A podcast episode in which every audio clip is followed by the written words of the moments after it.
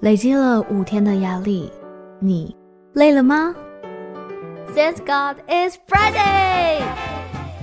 为你献上本日疗愈特调 TGIF。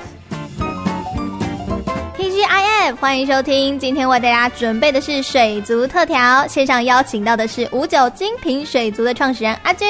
嗨，大家好，我是阿军。七月哦，暑假到了，很多可爱的弟弟妹妹，很多可爱的小朋友们，哎，就可以从学校中解放。可能也会有一些小朋友对于水族哦特别的好奇，所以呢，就会有想要去养水族的冲动。但是呢，哎，这就让我想到以前呢，可能有一些。电影啊，或一些影视作品出来的时候，某一种物种的生物就会被大家所喜欢，大家就会疯狂的去饲养。但饲养完之后，发现哎，好像没有想象中这么可爱，就把它们放生或者是弃养了。但这其实是非常恐怖的一件事情，因为呢，如果这些哦生物呢进到一些环境当中，它的数量超过这个环境的负荷的话，其实是会造成生态的浩劫。所以今天呢，在空中要请阿军来跟我们分享看看哦，就是关于这个呃水生动物不可以随便弃养的观念。那今天要跟大家分享就是呃，我们水生动物千万不要乱弃养。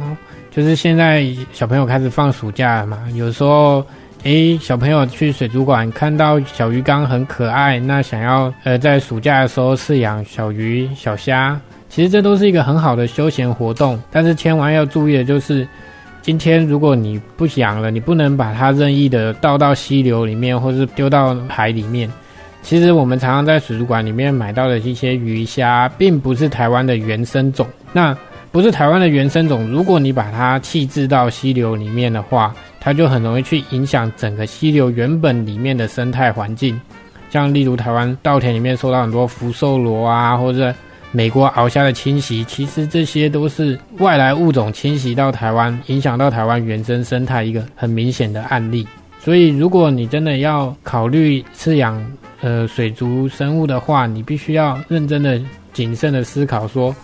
你对这个东西是不是真的有爱心，然后你是不是真的把它当做一个，它是你生命中的一个朋友，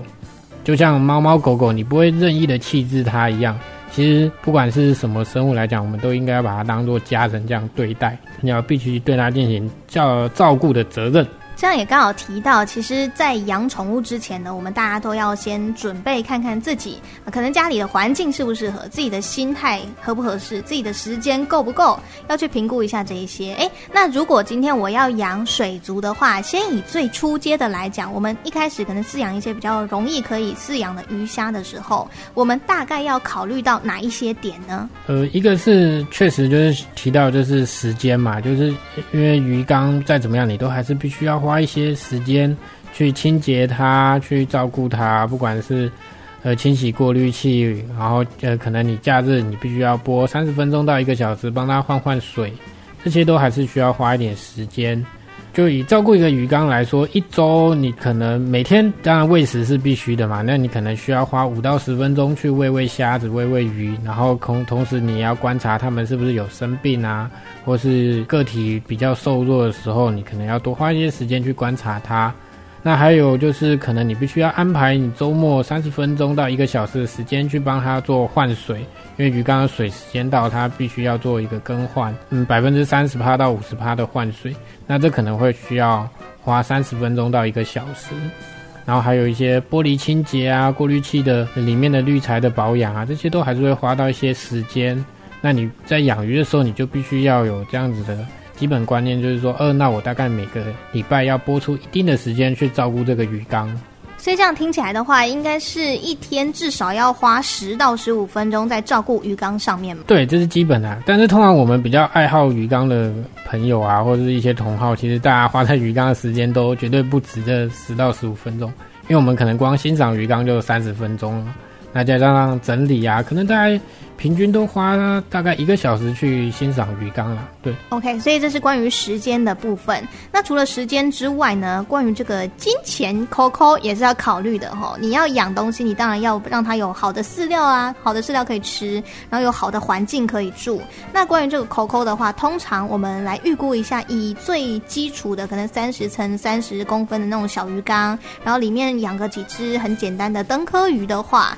这种情况之下，我们大概一个月的支出要抓多少是比较合适的呢？哦，其实呃，花费来讲，以台湾水族环境来说，台湾水族消费对比于国外，其实台湾水族消费是很便宜的，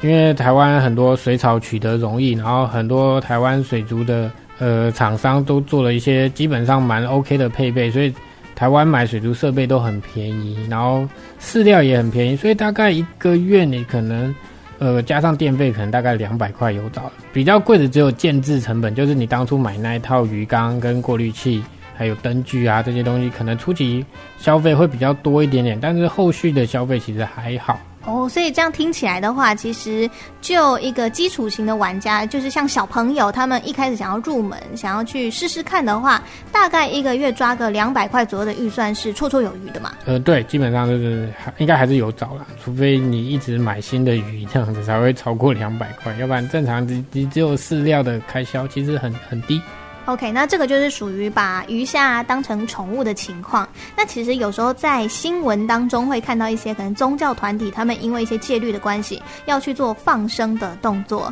诶，但是放生的时候呢，就常常闹出笑话啊，就是把这个海水鱼啊放进淡水里，或者是把这个淡水鱼放进海水里，加速他们的死亡。那像这种情况之下的话，阿军有没有什么实质的建议可以提供给这一些人呢？如果真的是要去做放生的动作的话，我们可以注意些什么？那其实以我们在从水族从业者来说啊，其实我们真的非常不鼓励放生啦，对，因为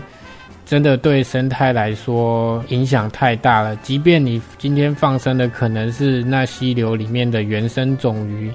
但是你对于这个原生种鱼，例如这个溪流里面可能原本有十条这种鱼，然后有二十条另外一种鱼是它的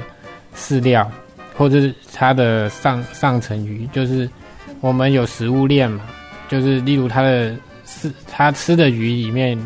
有一百条是要他给他吃的，但你今天放了一百条这个会吃他的鱼，那这样的食物势必会不足，会很容易造成整个溪流环境的浩劫跟不平衡。所以我们还是尽量让自然环境保持在原本自然的生态，不要去做过多人为的操作，这样子才是对环境来说保护最有利的方式。所以，像一些爸爸妈妈如果要培养哦小朋友的这个责任感的话，可以从小小的鱼缸开始。那这样的话，阿俊可不可以帮我们简单来介绍看看？如果呢，今天是一位爸爸妈妈哈，想要教导孩子哈，关于这个诶对水族或对生命负责的话，爸爸妈妈可以从哪里开始下手呢？可以从就是养最简单的，像灯科鱼啊，或者是呃孔雀鱼。其实孔雀鱼啊，它也是一个很好的生命教育的题材哦，因为孔雀鱼其实它的妈妈会去。呃，孵育出小鱼嘛，那就是你可以，如果你环境 OK 的话，可以看到大鱼跟小鱼一代一代的在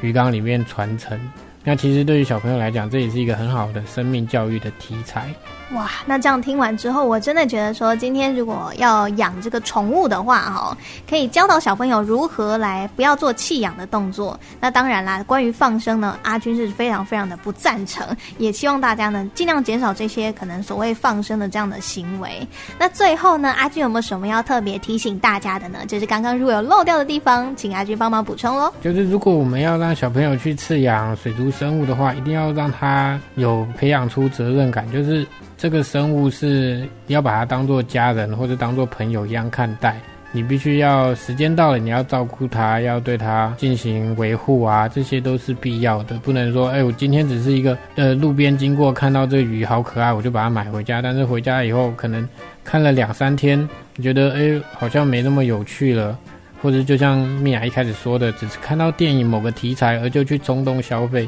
没有经过谨慎思考，这样子其实对于那个生物来说。也是不公平的，因为每个生命都应该得到尊重嘛。所以，请大家在购买水族生物的时候，一定要认真去思考一下，你后续要投入照顾的时间成本，跟你对它一定要有责任感。刚才讲孔雀鱼，那还有，如果你想要从观赏虾入门的话，其实，呃，现在很流行那种五颜六色的米虾，其实也是很适合让新手啊或者小朋友做饲养的。